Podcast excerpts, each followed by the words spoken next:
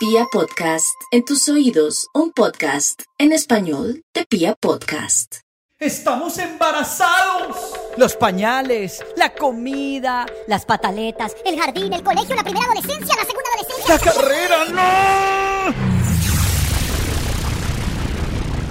Todo sobre el mundo de nuestros hijos y cómo lo hemos vivido en Descontrol Parental. Porque aunque no tenemos todo bajo control, disfrutamos ser papás. Hola, hola, ¿cómo están? Hoy sí quiero decirles la hora que es, porque cuando uno empieza a hacer podcast, le dicen no diga la hora, ni el día, ni nada, porque se supone que esto es atemporal. Pero yo les quiero decir que hoy estamos grabando a las 10 de la noche y no podía ser otra hora porque a esta hora efectivamente están dormidos nuestros niños. Cuando José y yo grabamos el podcast más temprano es porque mi esposo y la esposa de José se están ocupando de la lava de dientes, de la dormida o de lo que sea. Pero en este momento, como nos van a acompañar en este podcast María Andrea, la esposa de José, y Andrés, mi esposo, entonces tuvimos que dejarlos dormidos, empillamados y listos para poder hablar. María Andrea, bienvenida, gracias por estar acá con nosotros. Muchas gracias por la invitación. Andrés, bienvenido. Gracias por estar acá con nosotros. Natalia, muchas gracias. José, hola, María Andrea, ¿cómo están? Hola. hola, hola, ¿cómo van? Pues yo les quiero decir que hace rato teníamos el plan con José de invitar a nuestros esposos porque siempre hablamos, no, que manea, no, que Andrés opina esto y, y dijimos, ya, o sea, no le demos más largas a esto.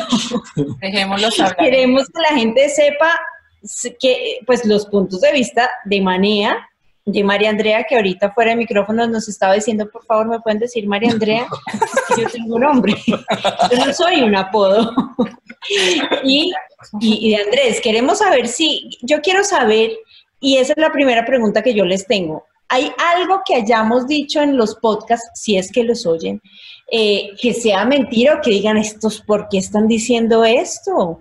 ¿Cómo se les ocurre si esa historia no fue así o están equivocados? Eso fue de otra manera. ¿Han pensado eso en algún momento? María Andrea? No, no, no, no lo he pensado. No, porque no he oído No, no, nunca lo he pensado. Eh, lo que me ha pasado es que estoy entendiendo el punto de vista de él ante esas situaciones. Ok. Estoy viendo como la fase que no veo yo, el otro lado.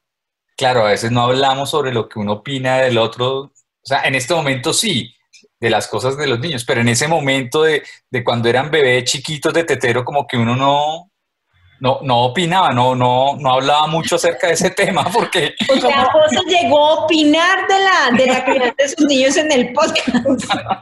Exacto, no mentiras.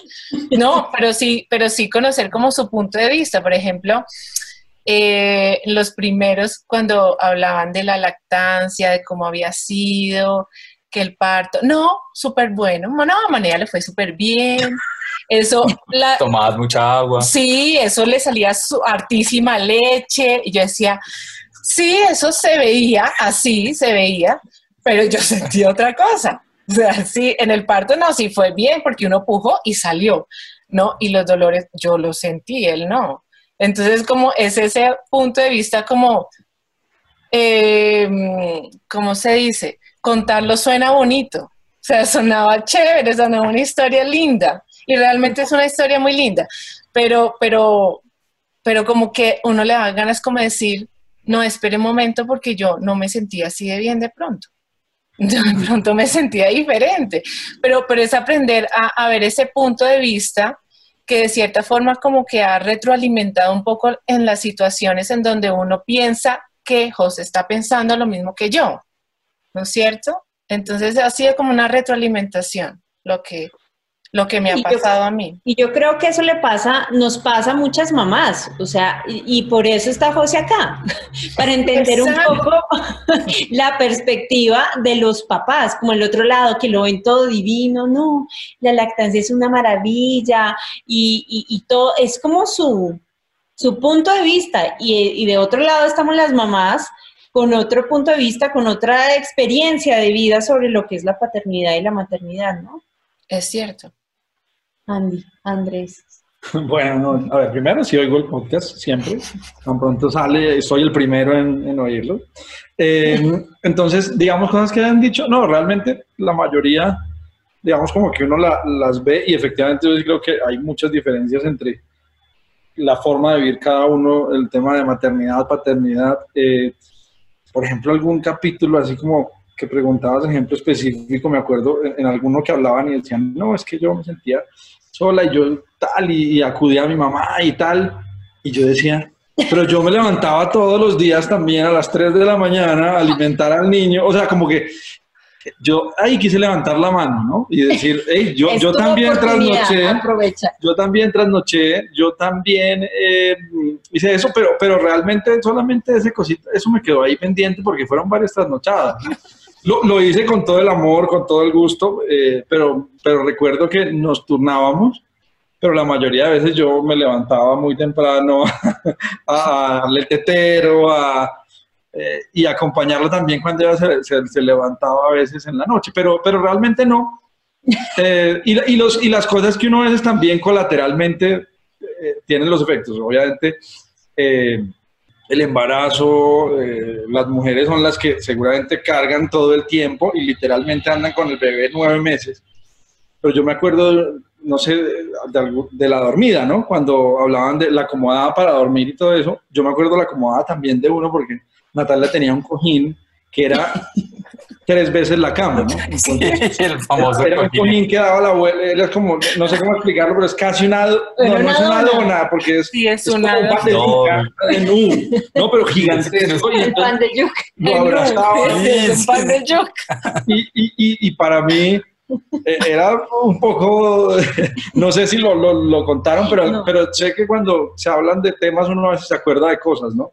Como que se ve, yo sí me acuerdo que esto pasaba, o de los antojos, o, o cosas de esas, pero, pero no, yo creo que... que- Pero yo sí conté que a ti de Sí, sí, sí, antojos eso te sí. dio, eh, te dieron ganas de comer eh, bocadillo con cola romana. era muy sano. Era.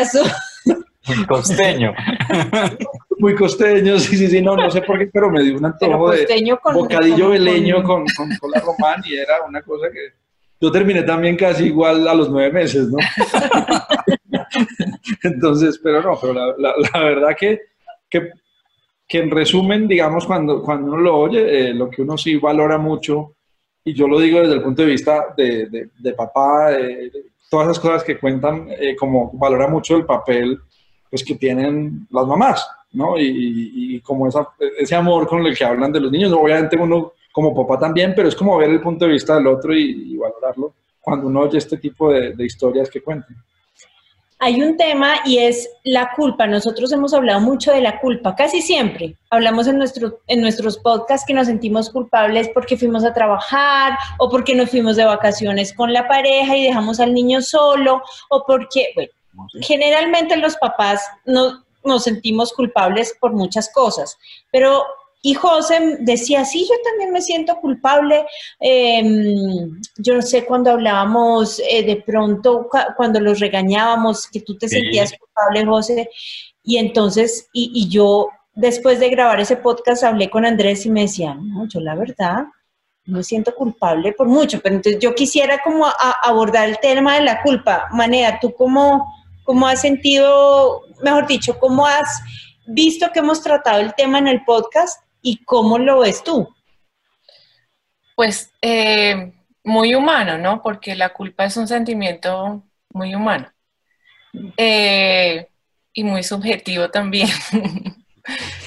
Entonces, yo, yo pienso que sí, es, es, es normal que uno se sienta culpable por cosas que uno hace, pero eh, pienso también que está en uno o uno tiene las herramientas para que no se sienta más culpable, mejor dicho.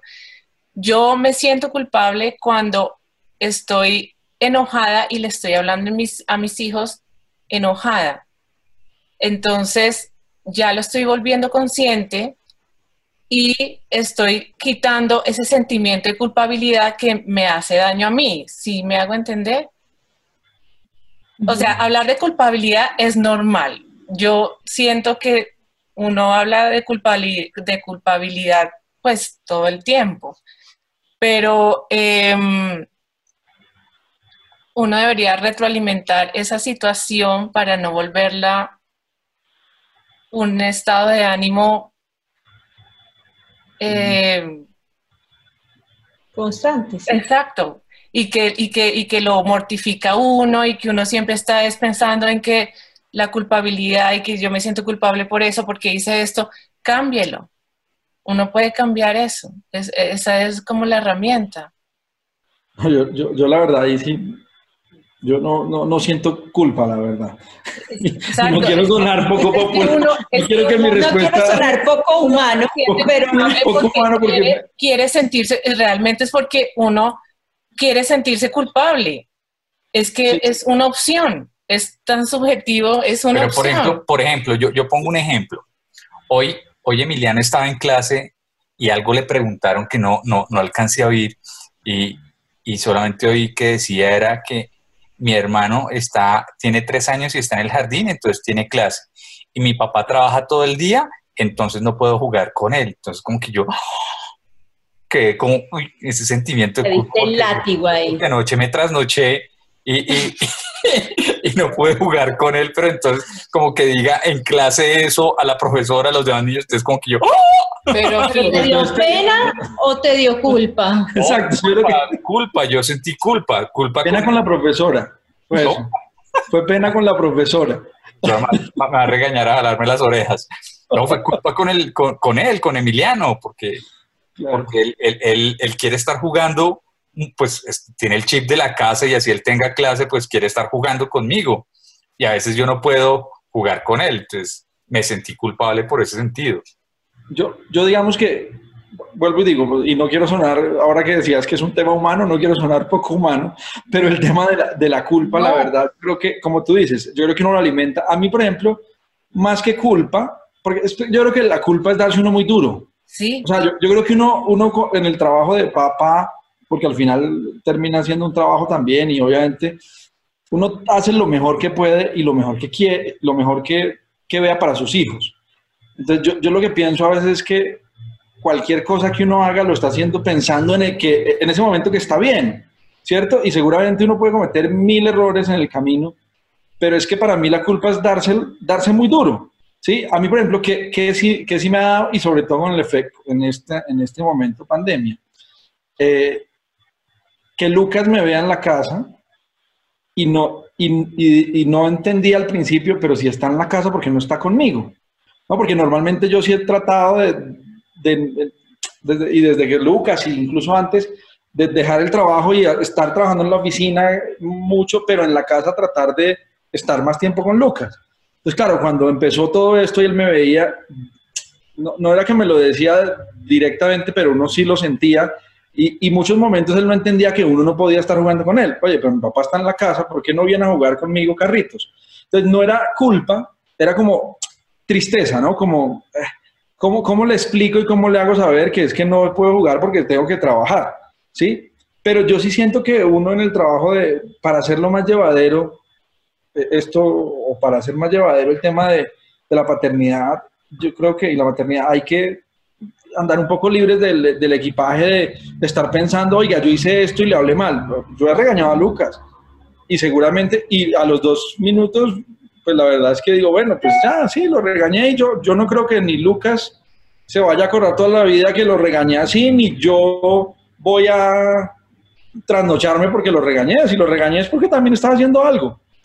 sí, entonces Sí, yo, yo- es que yo- yo la, la- culpa, la culpa es, es algo que uno se impone, o sea, no es, Igual es un sentimiento que, que va a estar ahí, que uno mismo si lo uno, genera. si uno quiere que esté ahí, es que Exacto. sí, y si uno lo genera, exacto, si Mm. no, pues no, no existe culpa y se puede retroalimentar y, y, y quitarla de la cabeza y no mortificarse más con eso, es que es que la, la idea de culpa y quedarse ahí con que fui y hice, ya pasó, ya no va a volver a pasar, ya voy a ser diferente y me quito ese, sis- ese pensamiento de, de culpabilidad del tiempo, soy culpable porque hice. Mm, Muy De válido. acuerdo. Sí, muy- Bueno, hay otro tema que yo quiero preguntarles.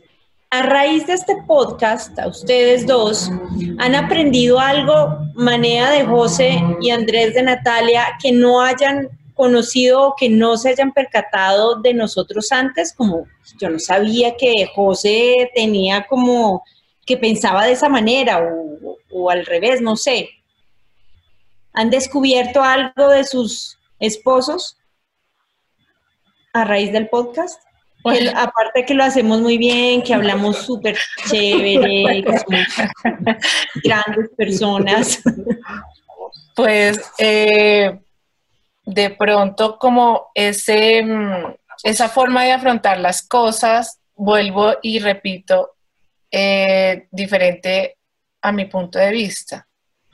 O si yo, yo sé que él tiene un, un, un pensamiento, una forma de ser un poco más, um, ¿cómo se dice? No alegre, sino positiva, no tan, tan estricta, y, y me lo ha confirmado oírlo ahí, porque pues realmente hay situaciones en que yo de pronto me estaba volviendo loca cuando él lo veía desde otro punto de vista, como positivo. Entonces, eh, he conocido que realmente él sí tiene, no, tiene eh, un pensamiento positivo ante situaciones donde yo me descontrolo y eso puede ser eh, algo que me puede ayudar a mí. Claro, ahí está la balanza. Ahí está la balanza. O sea, yo sí sabía que lo tenía, pero ahora sí se super confirmó.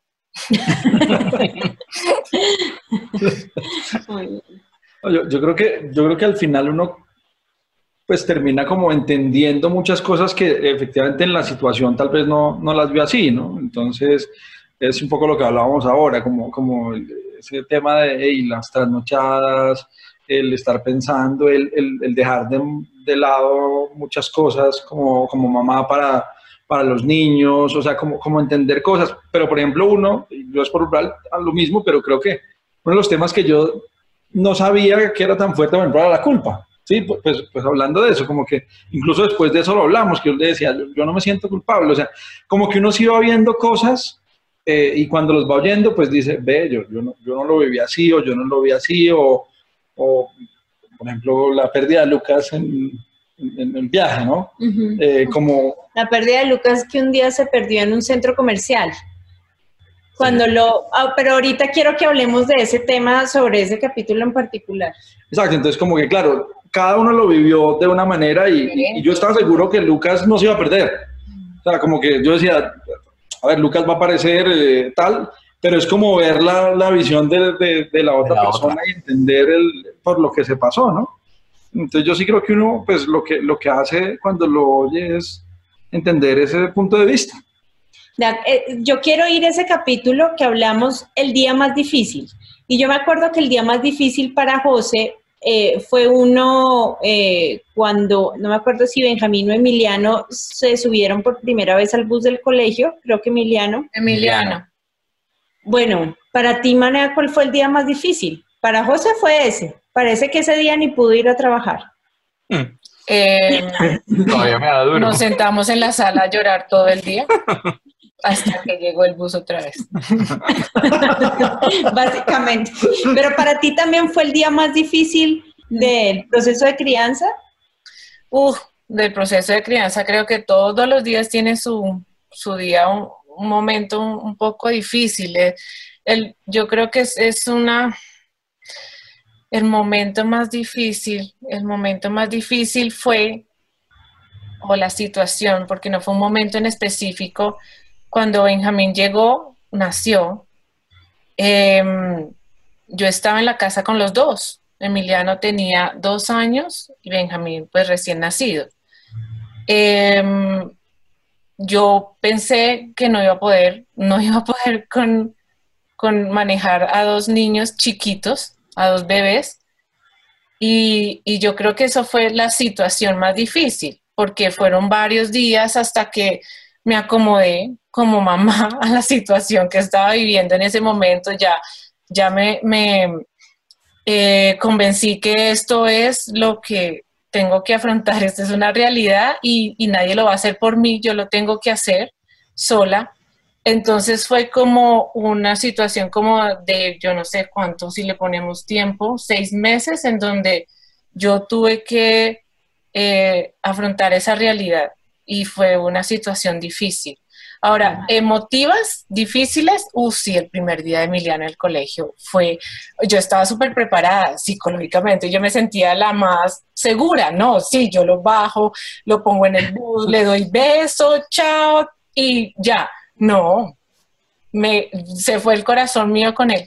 Inclusive estaba Benjamín ya conmigo, pero, pero era como, no, no lo acepto, no acepto que, que mi primer hijo el que yo no sé, y, de, porque es que uno, no sé, piensa que, él se va a quedar al lado de uno siempre. Claro. Mm. Y se fue en ese bus. no, no, hablen de eso, que es que ella calienta al colegio y ¡buah! Para llevarlo todos los días. Yo creo que yo lo voy a llevar. yo lo voy a llevar y me quedo ahí en la sala de profesores tomando tinto. Andy, de los dos días más difíciles que yo dije, bueno. No, digamos que para mí el día difícil, difícil, eh, yo creo que hay día y hay situación, igual que lo que dice mm. María. Por ejemplo, el día difícil yo creo que fue cuando, cuando el, el día que estamos en la clínica y que Lucas en, su primera noche no recibía nada de comer, ¿no? Ese día, obviamente, para mí fue el día más difícil y yo creo que es el día que yo he llorado como un bebé, otra vez lloraba y lloraba, porque claro, porque fue dos cosas y tengo, tengo algo contado desde mi, desde mi lado y es cuando llega el doctor, eh, digamos, bueno, como no sé si la, la historia es que Lucas efectivamente, como les decía, la primera noche no, no, no comía, entonces no recibía. Entonces, durante la noche las enfermeras pasaban y decían, no, no come, pero además, como, como que le decían a uno, mm, mm, eso es terrible. Y uno, pero pues, a ver, eso es terrible, pero ¿qué? Eh, no, no. Entonces yo llego a un punto donde salí ya a las 3, no sé, 6 de la mañana y fui al sitio donde están los jefes y las médicos y dije, mire, si en 5 minutos no hay un doctor viendo a mi hijo y ustedes me siguen asustando, yo me llevo al niño, no me importa, con la manilla puesta. O sea, yo me lo llevo. Y efectivamente a los cinco minutos llegó un médico eh, y lo, lo, examinó y bueno, no, no está bien, pero tenemos que llevarlo. Llega después una incubadora, sale el niño y yo me quedo en la mitad de la habitación diciendo, bueno, mi esposa que acaba de tener a mi hijo y mi hijo está, o sea, ¿qué hago? No, no, no la quiero dejar sola no quiero, entonces claro, me dice Natalia, vete. Eh, y claro, yo me voy, pero me quedo pensando también en, yo tengo la imagen de Natalia sentadita en la, como sola, ¿no? Como, como en ese momento, además viendo que Lucas se iba. entonces, claro, era, para mí era la sensación de Natalia acaba de tener el bebé y yo me tengo que ir. Me voy todo el camino de, de la habitación a, los cuidados de niños, a cuidados intensivos de, de niños. Ah. Y y de un momento a otro le dicen a uno, hasta aquí pasas. Ay, no. Entonces, claro, tú ver que tu bebé de un día entra y entonces yo me quedé llorando como ahí llorando, y salió una, salió una pediatra y que me vio llorando y me dijo, ¿qué pasó? Me dijo, no, espéreme, yo averiguo. Yo dije, pues que lleva media hora y no me han dicho nada, ¿no? O sea, entró, averiguó, me dijo, no, ya le hicieron un lavado, bueno, me contó y pues se terminaron de relajarse más. Ese mismo día bueno, estamos pegados todo el tiempo y salimos dos minutos, pues salimos a bañarnos y, volvemos. Cuando yo entro, no veo a Lucas en, el sitio donde estaba. y pues era que lo habían cambiado porque habían llegado unos gemelitos y, o unos mellizos y entonces lo cambiaron de lugar. Pero claro, el susto era como... Entonces, ese fue, digamos, yo creo que como momento, el momento más, más duro, digamos, que, o más y bueno, terminó ahí, no comía Lucas porque tragó un poquito de sangre durante el parto.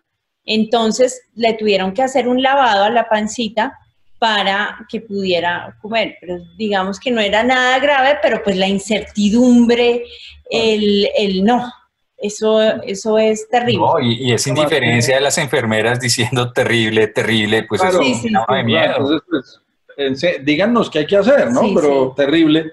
Pues ustedes son las que saben. Em, y, de situación, eh, yo creo que que, que la yo, yo digamos que perdí mis padres a- en- en- hace menos de un año y como que los momentos que no puede vivir Lucas, no, que no, puede- que, que no pueden vivir, como que no lo tienen, que no tienen sus abuelos. Eh, por ejemplo, entonces Lucas se graduó y entonces pues sentir que no está viviéndolo con sus abuelos ni que sus abuelos lo están viviendo con él, es, es como también otra de las situaciones difíciles, ¿no? Como, como saber que, que uno siempre quiso y uno quisiera siempre que estuvieran sus papás y, su- y- y él con sus abuelos. Entonces yo creo que esas han sido como las dos situaciones, eh, que esa es una situación más larga, la otra es un hecho como más... muy emotiva, muy emotiva.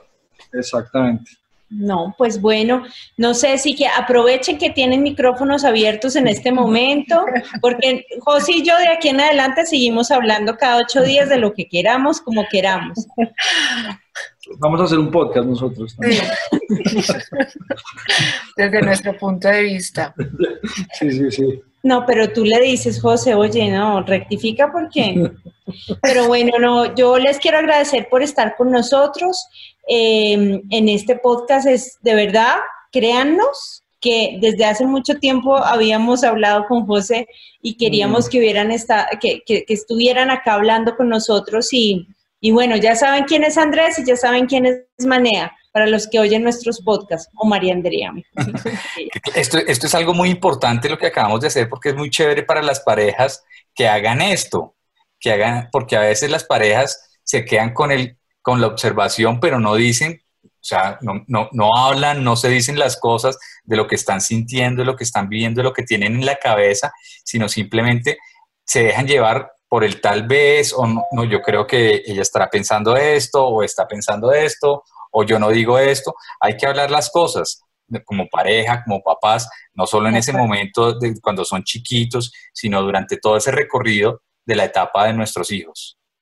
Totalmente de acuerdo, exactamente. Esto, esto que estamos haciendo nosotros acá, mira lo que decía María Andrea al principio, yo como que rectificas y confirmas algunas cosas que ya pensabas de José, pero también eh, hay un nuevo punto de vista que, que no se conocía. Y ese, y ese diálogo en, los, en el proceso de crianza yo creo que es fundamental para, que, pues, para de alguna manera hacerlo lo mejor posible en pareja no estamos solos en esto, sino que algunas personas sí estarán solas en ese proceso, pero los que no estamos solos es importantísimo esa retroalimentación constante.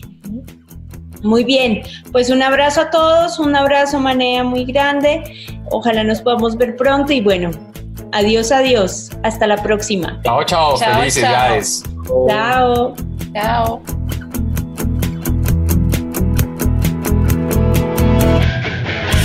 Descontrol parental. Porque aunque no tenemos todo bajo control, disfrutamos ser papás.